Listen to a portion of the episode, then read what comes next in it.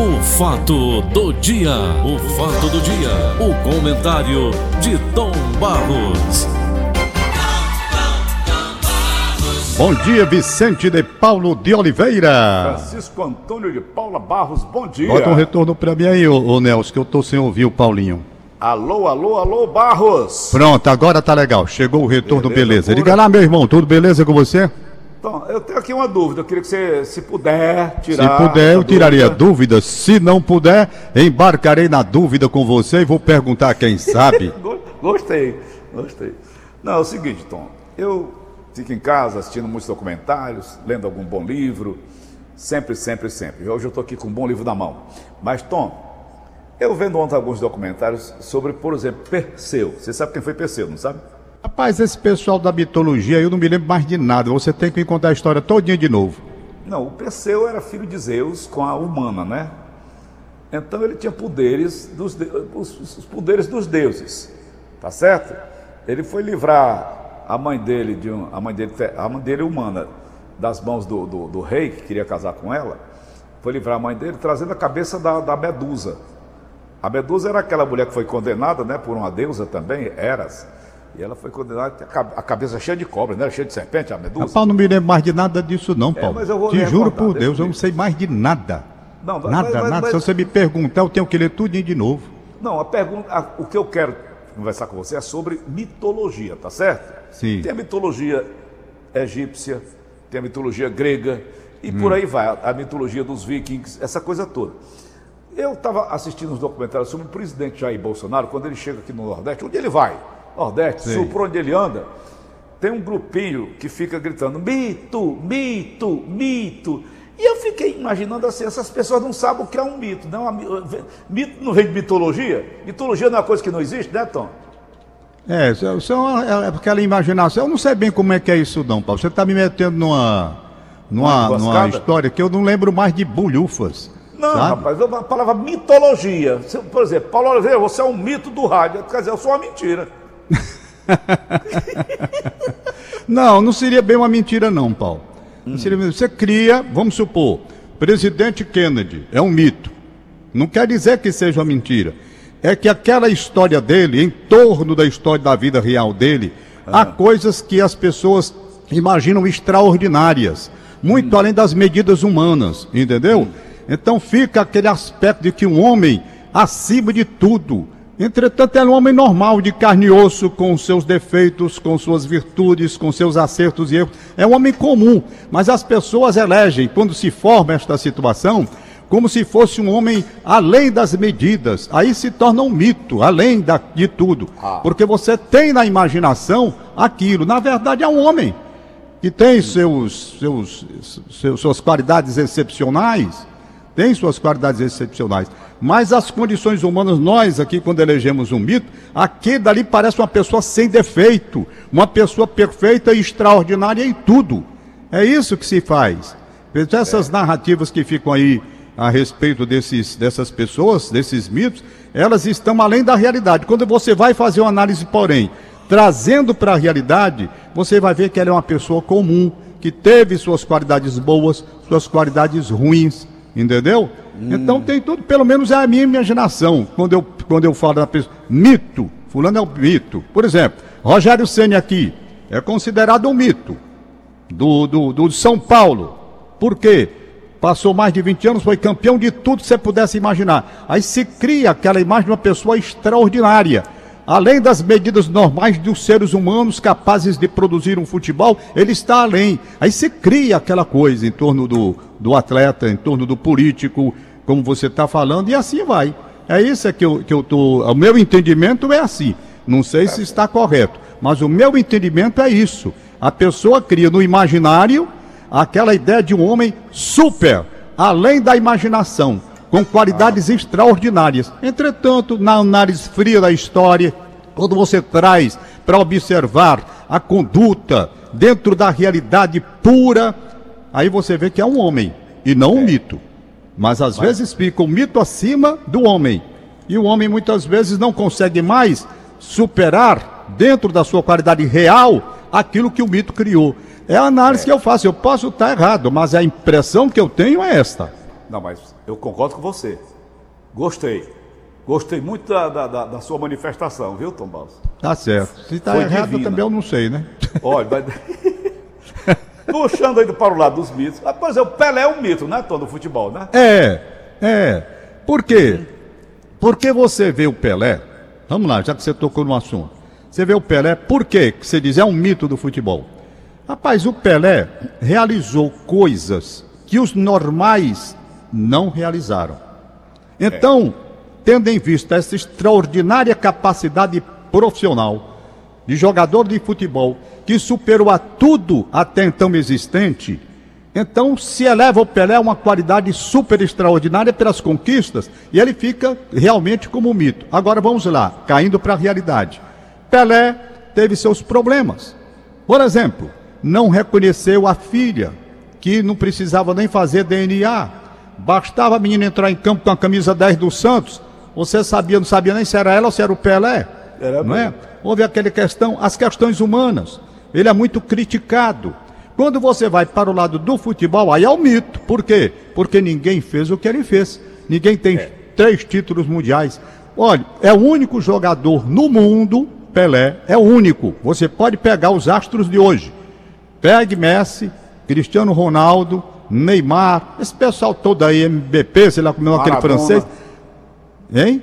Maradona, brigava muito. né? Pronto, vamos lá. Bote quem você quiser. Procure, procure em todas as redes de televisão do mundo, onde exista qualquer tape, qualquer vídeo, qualquer coisa a respeito de gols perdidos. Só existe gol feito. Vamos lá.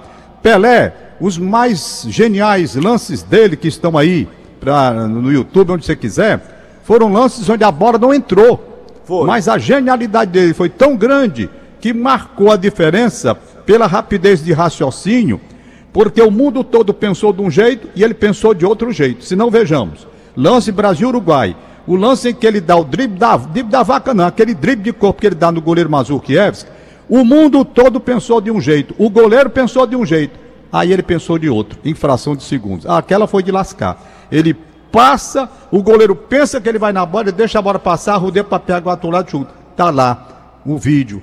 Outra, ninguém tinha feito, hoje todo mundo faz, é fácil, igual a história do ovo de Colombo.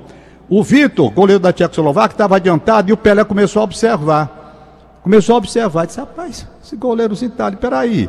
Numa bola que ele pegou da intermediária brasileira, ele chutou para pegar o goleiro desprevenido, estava adiantado, e sai esse Vitor desesperado no rumo do gol, a bola não entrou. Mas foi tão genial a jogada que Eu ficou para a história do mundo. Então, é essa diferença que se faz. Aí o cara cria em torno de si essa história extraordinária, acima da, capac- da capacidade normal das pessoas, e se torna um mito. Mas dentro do mito, se você desce para a realidade pura e crua, você vai ver defeitos, vai ver lances que ele perdeu, gols que ele perdeu, né? Eu vi várias jogadas do Pelé, jogada mesmo de, de jogador comum, ele perdendo. Então são coisas que se criam assim. Paulo Oliveira é um mito do rádio. Então não quer dizer que seja mentira do rádio, como você está dizendo, não. Não é que É isso. uma fraude. Mentira não, é fraude. Não, não é fraude, não. É uma coisa que você projeta além da medida normal. É. O cara se transforma como sendo uma pessoa extraordinariamente capaz acima dos seres humanos comuns. Mas vamos trazer um assunto agora, Tom, que não dá muito ibope em rádio, que é política. A política, ela está rapaz, política, eu tô com tanta Em termos de audiência, em 36º lugar, a política. É. Primeiro vem música, segundo vem religião, aí vai, vai descendo, vai descendo, vai descendo. A política está lá pertinho do, do esporte.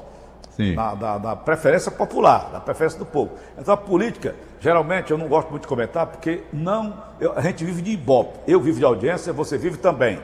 O nosso cliente também vive de patro, o nosso patrocinador vive também da audiência que nós temos. Mas eu quero trazer um pouquinho sobre isso, desse assunto, já que nós estamos falando de mitologia. Vamos nós. Aí está Ah. a eleição para prefeito das cidades do Brasil. São mais de 5 mil municípios. Sim. Tom Barros, antigamente, até bem pouco tempo, as pessoas utilizavam muito imagens de mitos políticos. Por exemplo, o Lula. O Lula estava em tudo quanto era, né? Santinho de, de candidato. O Lula. Isso. A Dilma também. muita a Dilma, gente, diga-se de no auge da passagem. popularidade. Hoje, o Bolsonaro está aí no poder. Tom, não se vê um santinho trazendo nenhum candidato atrelado a esses políticos, os chamados mitos, os chamados popularíssimos mitos da política brasileira. A quem você atribui isso? Eles cavaram o buraco debaixo dos próprios pés? você lembrou uma coisa muito interessante. Eu me lembro até que essa história do Lula, quando ele estava no auge no Brasil, ele elegia tanta gente que aqui se criou um, um, uma campanha, uma campanha publicitária da época eleitoral, e dizia vote em mim, é, pai, vote em mim, vote. Ele já tem um poste. Não, não foi essa do esporte, não, peraí. Quem vota no, no, no Lula, vote em mim. O negócio é assim, rapaz. Foi aqui no estado do Ceará. Eu lembro que foi contra o Tasso Gereissati, que ele elegeu o senador. Pronto, pronto, foi? pronto, pronto, pronto. Foi essa daí mesmo. Foi, foi uhum. essa daí. Era o, o, o, Pimentel, não era? Não era o Zé Pimentel. Era o Zé Pimentel e o, e o Eunício. Quem vota Eunício, vota Pimentel. Né? Quem vota Pimentel, vota Eunício. Quem vota Eunício, vota Pimentel. Pronto, né? pronto, foi aí. Aí e deu certo porque tinha o Lula ali, né? Tinha o Lula é, ali, né? Quem vota é fulano. Ele falando. Era ele que dizia, quem vota era o fulano, vota não sei quem. Então a importância naquele momento político, com a influência que o Lula tinha, realmente eles aproveitaram a grande popularidade do presidente e conseguiram nas urnas a resposta através do povo que acreditava muito, até porque naquela época o governo estava bem popular e a situação não parecia que iria descambar para o que descambou. Pelo contrário, o país estava vivendo um momento, principalmente as pessoas mais pobres, estavam favorecidas por uma política social que permitiu que, através do salário mínimo, que cresceu bastante, dentro de uma política própria específica naquela ocasião, deu possibilidade de aquisição de materiais, de, de, de, de bens que o povo menos favorecido não tinha oportunidade de comprar e comprou. Então havia uma popularidade muito grande. Naquela ocasião, tudo que o Lula dissesse, meu amigo, era uma coisa extraordinária. Então hoje você naturalmente não vai utilizar por todo o desgaste que aconteceu. Uma coisa é você estar no auge de uma vida pública de sucesso com resposta na economia como estava na época, outra coisa é ter o país no momento como está. Quem vai se atrelar? Não é? É, é preciso, então, tudo é o momento. Eu, e tem exemplo. mais.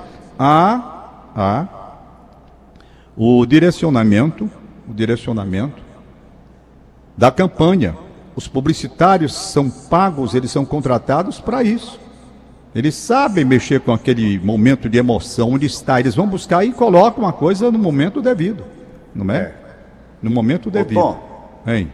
Eu, inclusive, tinha uma foto dele que eu tirei lá na base aérea, naquela entrevista que ele me deu, e acabei rasgando a foto depois que ele caiu em desgraça. Mas o, o, o, o, que eu te pergunto é o seguinte: a popularidade, se o cara não souber administrá-la, ela estraga, não estraga, Tom?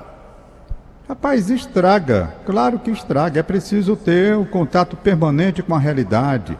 Não perder de vista essa coisa, não se deixar levar pela embriaguez do sucesso, é. muitas vezes você faz com que você não enxergue aquilo que está bem à sua frente. É verdade. A pessoa se coloca acima do bem e do mal e a partir daí começa a tomar decisões se considerando infalível e muitas vezes até imortal, perde até o contato com a morte com, com, com a finitude da vida, não é? É verdade. Então tem isso. Paulo, uhum. tudo tem suas consequências. Olha, eu tenho um filho, dentre tantos filhos que eu tenho, né? É filho demais. Eu quero um bem a todos os filhos meus e procuro orientar todos os meus filhos meus. Na medida do possível, eu sento, eu converso, eu digo: olha, é por aqui, cuidado, o mundo é assim. Eu faço questão de conversar com os meus filhos. Então, tem um publicitário chamado Marcel Otone Rodrigues Barros, sabe? Aí tem o Vitor Ronover, que é da área de comunicação também, não é? Você conhece, trabalhou muito tempo com você. Isso. E tem o Marcel, que é na área de comunicação, mas é numa área mais afastada da nossa, porque ele é publicitário. E ele ama publicidade, é um cara extremamente dedicado. Ô, Tom. Ele conversou comigo da seguinte forma: veja bem, o que, que eu vou lhe dizer? Nessa questão de mito de trabalhar de responsabilidade. Papai, eu estou sendo convidado, um dinheiro até significativo, para fazer a campanha de um candidato fulano de tal dos anzóis. Certo? Uhum. Fulano de tal dos anzóis. Vou explicar para o senhor e queria a sua opinião Eu digo, pois não. Aí ele me explicou detalhadamente o que teria de fazer nessa campanha política e recebendo um dinheiro, como eu disse, até significativo. Significativo. Depois de ouvir toda a explanação que ele fez, ele é um cara muito direito. Marcelo é um, sabe, é um cara assim, graças a Deus, muito, muito íntegro em tudo que vai fazer. Eu tenho assim admirado todo o trabalho profissional que ele realiza por isso. Aí, resultado, depois de ouvir tudo, eu disse a ele, meu filho, não vá. Não vá. Por quê? Dois motivos. Dois motivos. Primeiro, essa questão da campanha política, além de ser muito transitória, às vezes você é levado a fazer coisas que você mesmo não quer. É. E vai bater com o seu princípio e com a sua formação. Dois, negativo. Se você for se engajar, já já vão dizer: o filho do Tom Barros, tá? Tá lá defendendo fulano de tal dos anzóis políticos, e ele fica lá na rádio, bancando a independência e o filho dele mamando. Sabe? Então eu expliquei para ele. Ele imediatamente olhou para mim e disse: desisto, não vou mais. Então o dinheiro ficou para lá. E ele não vive tão folgado, não, vive aperreado. Mas abdicou de um bom dinheiro para evitar essas coisas desagradáveis que a política traz. Eu disse para ele: outras coisas acontecerão, Marcel, dentro de uma publicidade que você faz já todo dia. Quantas vezes você já viajou para outros estados? Então a política traz um certo desgaste. Eu tenho certeza, se você for se engajar em determinada campanha, alguém vai aparecer e vai dizer: é, tá aqui porque é filho do Tom Barros e agora eu estou entendendo qual é a ideologia dele. Não vão dizer, Paulo Oliveira? Vão dizer, Não vão dizer. Não é? Lembra? Aí eu, pronto, ele ouviu, abdicou, não foi mais e vai ficar no empregozinho dele mesmo. Aliás, empregozinho não, que ele tem um emprego bom como publicitário, graças a Deus, de boa resposta. Mas eu quero dizer para vocês que até nisso a gente tem que ter cuidado. Tem que ter cuidado, porque a maledicência, ela cria coisas que depois você, para dizer que não é, fica muito difícil. Fica extremamente difícil. Sabe? Extremamente difícil. É uma coisa que você tem que ter muito cuidado. Então, graças a Deus, eu tenho esses filhos maravilhosos que eu tenho e que conversam. Ainda ontem, eu conversei com o Vitor Ronove durante mais de uma hora. Um papo agradabilíssimo, né? E até a gente falando dessas coisas que inventaram e colocaram na internet, essas coisas todas, eu dizendo para ele, Ronove, se a gente for ligar para tudo que esse pessoal cria e inventa, a gente fica doido. É. A gente fica doido. Porque tem os inimigos que ficam saltando notas, essas coisas todas aí.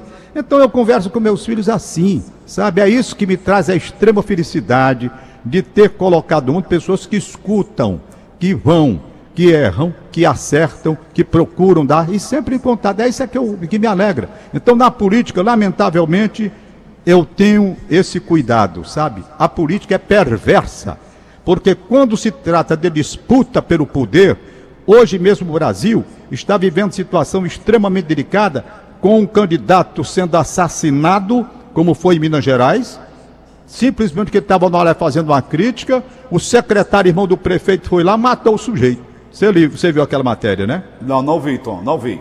Não, faz, eu acho que você estava de férias, foi semana passada. O cara estava fazendo uma live e fazendo críticas, ele no celular dele. O secretário, que é irmão do prefeito, não sei o que, mar, marrão, sei lá como é, viu, não gostou foi lá tomar o celular do cara. E foi tomar o celular do cara. Levou para a prefeitura, o cara foi buscar o celular, chegou lá deu tiro, matou o sujeito. Política. Política. Aqui no estado do Ceará, granjeiro, mataram o cara lá. Estava passando véspera de Natal. Então, política, eu digo sempre, é um risco, porque as pessoas são cegas, elas se apaixonam, se tornam radicais, perigosas. Tudo na política as pessoas levam logo para uma situação de, de, de, de, de desespero. Eu não sei o que, que é isso. Você que vai perder o poder, parece que está perdendo tudo. Então, eu tenho muito cuidado política por, por conta disso. Por conta disso, pelos radicais. Hoje, então, o Brasil dividido, como está, com opiniões radicais de esquerda e de direita, até para você se situar, é preciso cuidar, porque se alguém interpretar diferente, aquela colocação que você está fazendo, você se arrebenta. Você se arrebenta. Então, o meu distanciamento é exatamente por isso. Chego aos 73 anos e procuro mostrar aos meus ouvintes, aos queridos ouvintes, às pessoas que me acompanham de tanto tempo, que a mim não interessa bolhufas de esquerda, nem de direita, nem de nada. Eu falo aqui como pai de família, que tenho que trabalhar muito, graças ao grupo Edson Queiroz, eu tenho sustentado a minha família como tenho. Meu trabalho, meu esforço, acordando 4 horas da manhã, ligando para a Arena Sena às quatro e meia da manhã para saber se já tem alguma coisa, é a minha luta. Então por que, que eu vou me apaixonar por política? Não vou me apaixonar por política, pelo contrário, de tantos anos para cá, tantas decepções que essa política tem dado a gente agora. Eu faço a cobrança, eu faço análise procurando ser moderado e ser de, de toda isenção. É o que eu tento fazer. Não sou perfeito, cometo naturalmente erros, é natural que isso aconteça, até porque minha formação acadêmica, eu não tenho mestrado, eu não tenho doutorado, eu não tenho doutorado. O meu doutorado foi feito no curso que eu tenho, não é? Dentro dessa linha de conduta que aprendi desde a rádio o Irapuru, o primeiro emprego com Cid Carvalho, grande mestre Cid Carvalho, homem direito, até aqui.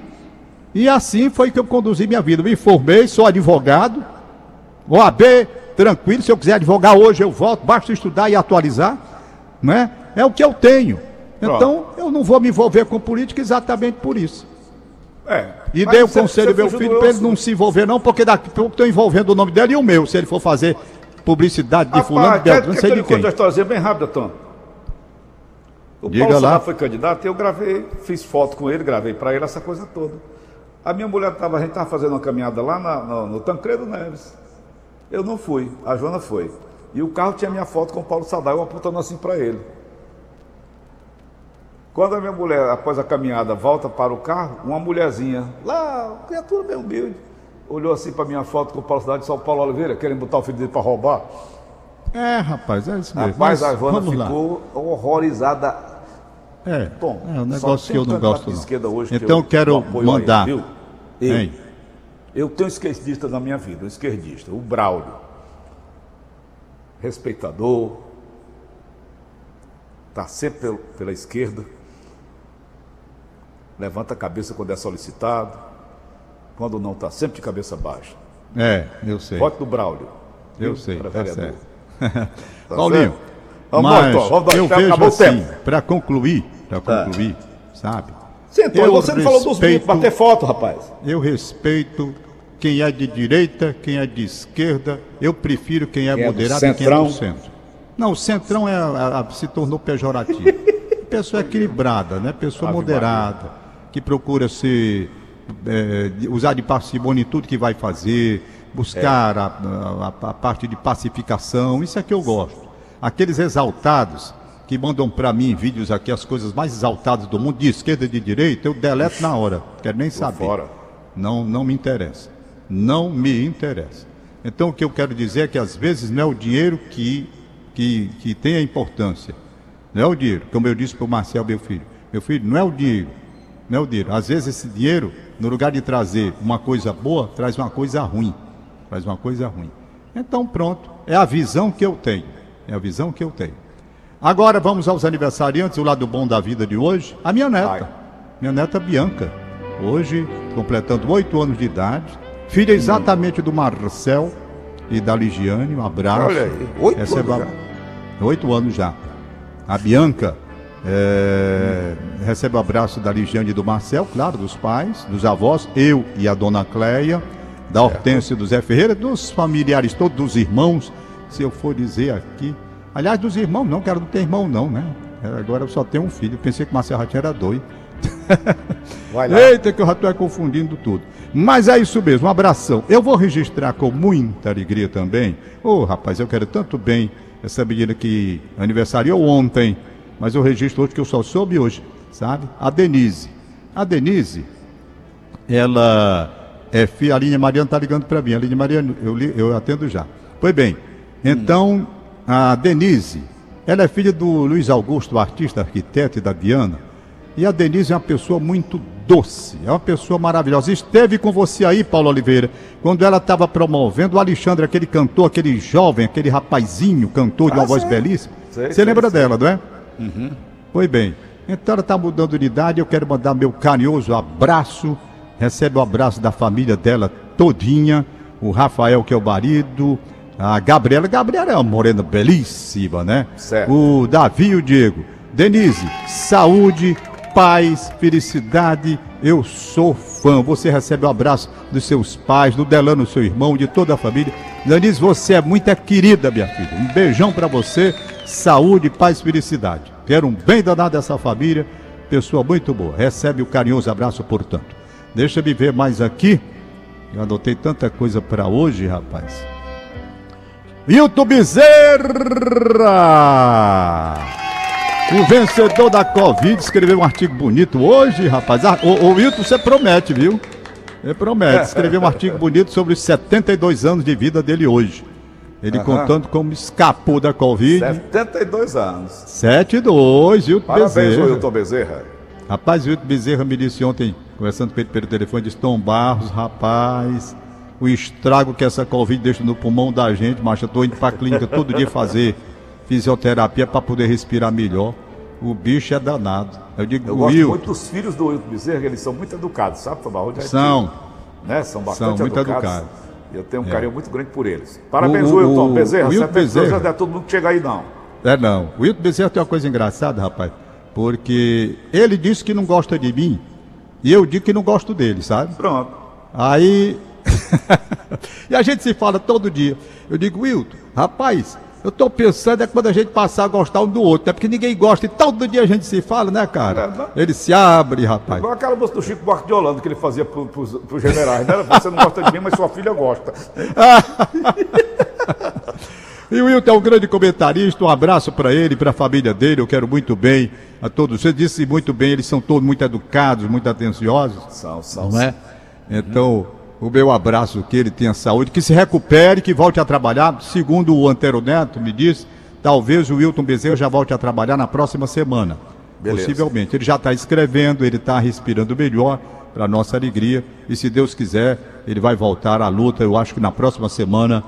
Wilton Bezerra, um abraço, meu irmão. Saúde, muita paz, muita felicidade para você também. Agora, para terminar, Paulo, tem uma nota. Eu faço questão de registrar essa nota aqui. Maria Gorete Nogueira é irmã do Carlos Silva, certo? Uhum. Irmã do Carlos Silva. Ela teve problemas de saúde graves. Uhum. Graves problemas de saúde. Questão, inclusive, de transplante. Perfeito? Por que, que eu quero elogiar? Elogiar o hospital de Messejana. Ah, hospital é público. Né, hospital público. Hospital de referência. É o SUS. É o SUS. Repito, vocês vão me ouvir a vida toda defendendo o SUS. Eu, você, estou sendo durante a minha vida o cara que faz a publicidade do SUS e luta pelo SUS, porque tenho convicção de que a saúde brasileira precisa do SUS. E está aqui mais um exemplo. Maria Gorete Nogueira. Sabe onde foi escapar? Esteve para morrer, esteve com toda dificuldade no hospital público, no hospital do SUS. Paulinho, ela saiu, parece que anteontem. Anteontem. Está em casa, está feliz, está aí, viva. Contando a história. Sabe quanto foi o remédio? Sabe quanto foi o remédio que ela recebeu agora quando teve que sair? Calcule aí. É, Chuta! Remédio, 5 mil reais. 13 mil reais. 13 mil reais. Onde?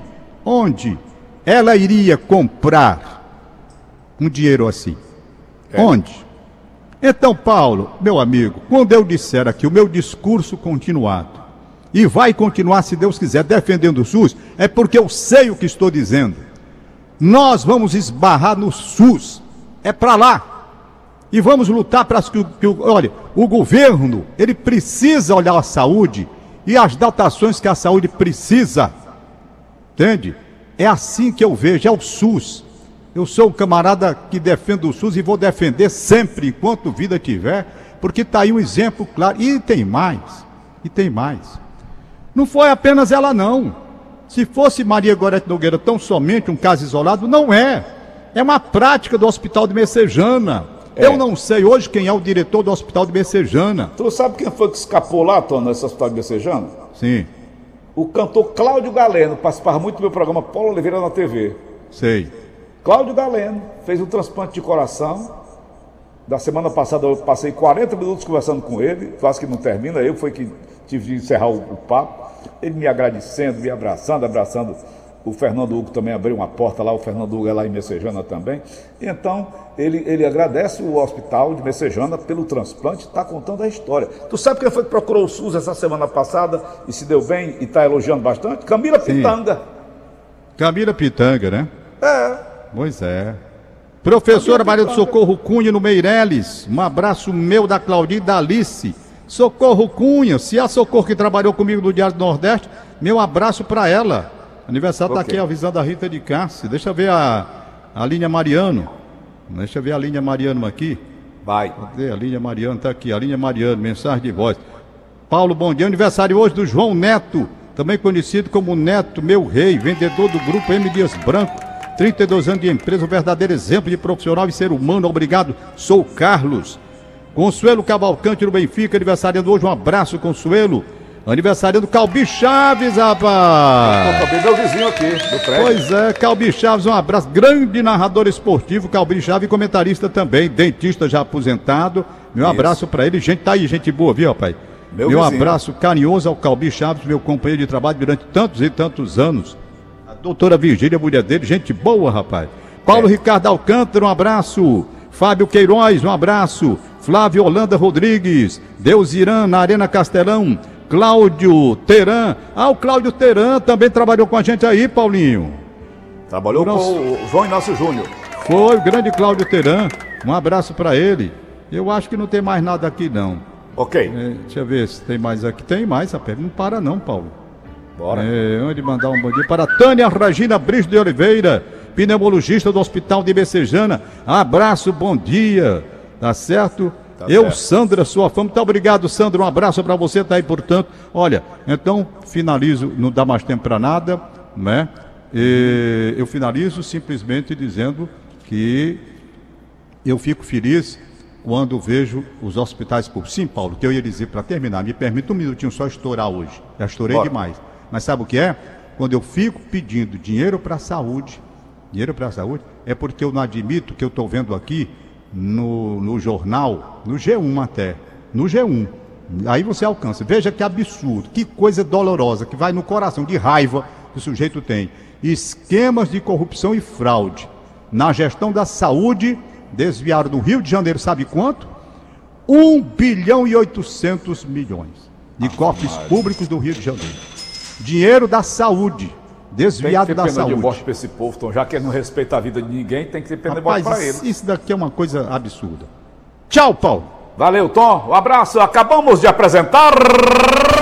O fato do dia. O fato do dia. O comentário de Tom Barros.